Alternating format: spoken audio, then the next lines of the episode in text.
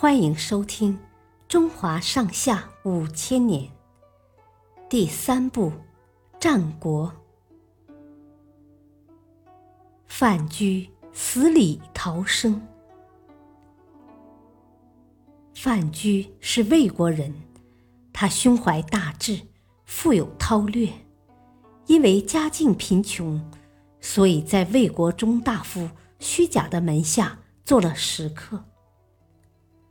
有一次，虚假出使齐国，范雎随行。他们在齐国逗留了好几个月，也没有办成想办的事。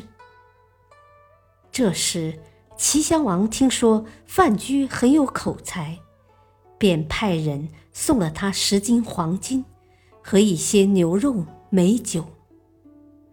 范雎不敢接受。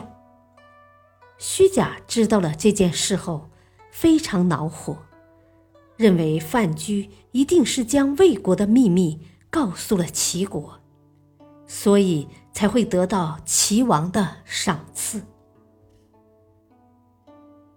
回到魏国后，虚假便将齐王赏赐范雎厚礼的事报告给了魏国的宰相魏齐。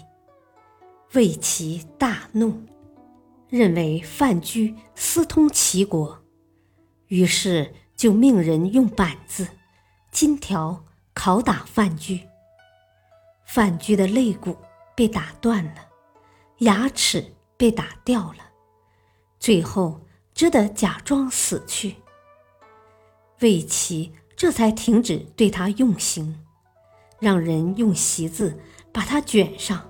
扔进厕所里，还让醉酒的宾客轮番往范雎的身上撒尿，以此来警告其他人不要在外面乱说话。范雎被卷在席子里，受尽屈辱。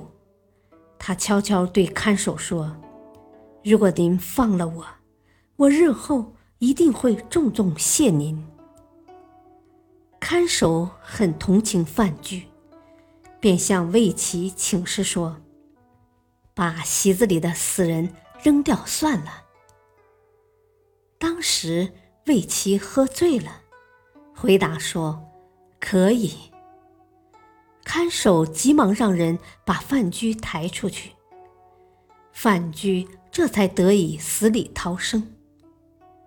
范雎连夜逃回家中。怕魏齐怀疑他没死，便让家人把卷他的席子扔在野外，造成尸体被动物衔去的假象。然后又让家人给他举行了葬礼。魏齐醒酒后，果真怀疑范雎没死，但当他看到范雎给他制造的这些假象后，便不再怀疑了。与此同时，范雎改名为张禄，在好友郑安平的帮助下，逃到了秦国去了。谢谢收听，再会。